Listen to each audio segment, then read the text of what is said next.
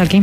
Y tenemos además la oportunidad de contar antes eh, con el ponente de la conferencia de hoy. En la Fundación se va a hablar sobre la figura de Guadalupe, que será beatificada el próximo 18 de mayo. la felicidad, José Carlos Martín, sí, nos habla precisamente, bueno, ya ahora le preguntaremos por el título, porque habla precisamente de la felicidad y de tener la receta o más Mm. bien la fórmula. Él nos puede dar ya más detalles. Él es doctor en teología y lo saludamos ya a José Carlos. Muy buenos días. Muy buenos días, encantado de escucharos. Y nosotros encantados de poder saber un poco más en la previa de esta conferencia coloquio titulada Guadalupe, la fórmula para ser feliz de una santa con química. Que la verdad es que el título de la conferencia tiene mucho gancho. Una santa con química. Explícanos cómo influyó su formación científica en su trabajo por los demás. Bueno, Guadalupe es una mujer de adelantada a su tiempo, es una de las primeras mujeres que estudió la carrera de ciencias químicas en la Universidad Central de Madrid. Ella no estudia química porque la cola fuera más pequeña o porque eh, buscara un modo de ocuparse o de tener un trabajo seguro, sino que verdaderamente desde joven tenía pasión por la química, le entusiasmaba estudiar química y sobre todo después le entusiasmó enseñar química. Por eso ella fue eh, a lo largo de su vida una gran profesora de química, esa profe, esa profe de química que todos recordamos como una persona negada que te ayuda, que está a tu lado. ¿Y qué fórmula tenía ella para ser feliz?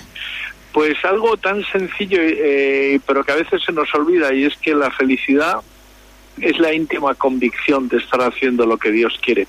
Y cuando Dios irrumpe en, el curso de su vida y le, le, a, le abre un horizonte de buscar la intimidad con Dios en medio del mundo y procurar ayudar a los demás, convirtiendo la, los trabajos de profesora de química en enseñar a la gente a amar y a servir a los demás. Y enseñó aquí en España, pero también en el extranjero. Bueno, Guadalupe son de esas mujeres de los, del siglo pasado que abrieron camino en todas partes, tanto en el ámbito profesional como también en ese ir abriendo el mundo a la globalidad. Ella empezó el Opus Dei en México, después trabajó en Roma junto al fundador, después regresó a España, se había formado en Tetuán porque su padre era militar y estuvo destinado allí.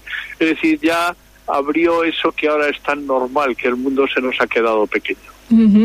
Y ahora eh, queréis dejar como legado, tras eh, su beatificación, eh, precisamente lo que a ella le importaba, el valor de la educación con un proyecto que lleve su nombre, las becas Guadalupe. Sí, y es bonito porque cuando la Iglesia propone a una persona como modelo de santidad y de intercesora para todo el pueblo de Dios, que eso es lo que va a suceder el día 18 de mayo, el cardenal Beccio, en la ceremonia de beatificación, anunciará a la Iglesia del mundo entero que tenemos una nueva modelo, una nueva intercesora, una persona corriente, normal, pero que a la vez es adelantada a su tiempo y que nos dice a los hombres y mujeres del siglo XXI que nuestra vida eh, vivida cara a Dios y cara a los demás vale la pena. En ese sentido, el Arambé, esa ONG que promueve el desarrollo de la mujer en África, haya querido instituir unas becas Ortiz de Landazuri para que haya mujeres africanas que vengan a Europa, se formen como científicas y luego colaboren, construyan el desarrollo de África del siglo XXI. Y ahora en esta en recta final, antes de esa fecha que comentabas, el 18 de mayo, el día de su beatificación, háblanos del camino que se ha tenido que andar para que Guadalupe Ortiz de Landazuri llegue a ser beatificada. Bueno, la Santa Sede, uno de los trabajos que con más seriedad ejecuta y desarrolla es el impulso de los procesos de santificación y de canonización que se van teniendo lugar en el mundo entero. Dios Espíritu Santo suscita constantemente nuevos modelos, nuevos intercesores, como dice el Papa Francisco, santos de la puerta del lado, santos de barrio, santos de proximidad.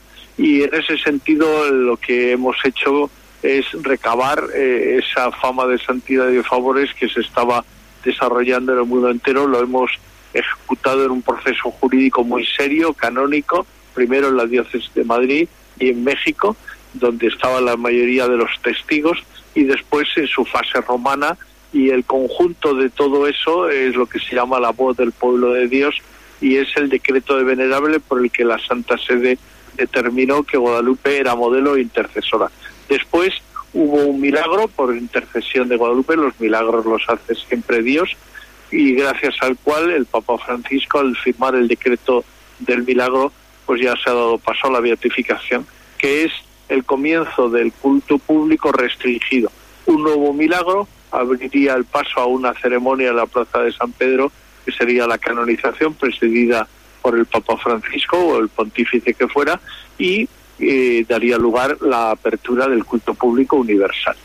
Pues eh, para conocer más sobre esta santa de proximidad, hoy Guadalupe y su fórmula para ser feliz eh, de una santa con química nos la trae el doctor en teología José Carlos Martín de la Hoz, que a partir de las siete y media estará en el auditorio de la sede a Fundación de Vigo para que podamos profundizar más sobre la figura de Guadalupe Ortiz de Landazuri. Y ahora estás de camino, José Carlos, así que mm, muy buen viaje y te esperamos hoy a las siete y media. Vale, muchísimas gracias, encantado de